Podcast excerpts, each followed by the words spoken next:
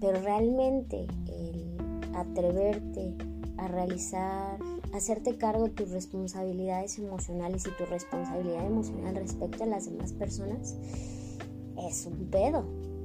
Es un pedo importante y está cabrón y yo creo que no cualquier persona lo hace. Y es por eso que muchas no lo hacen. Y tampoco está mal que,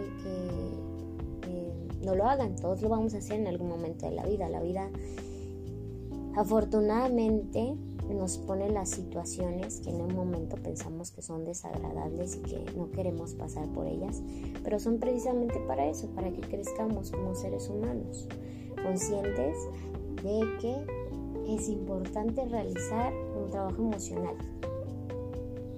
Así que pues eso es, la chambita emocional es, es importante y es trascendental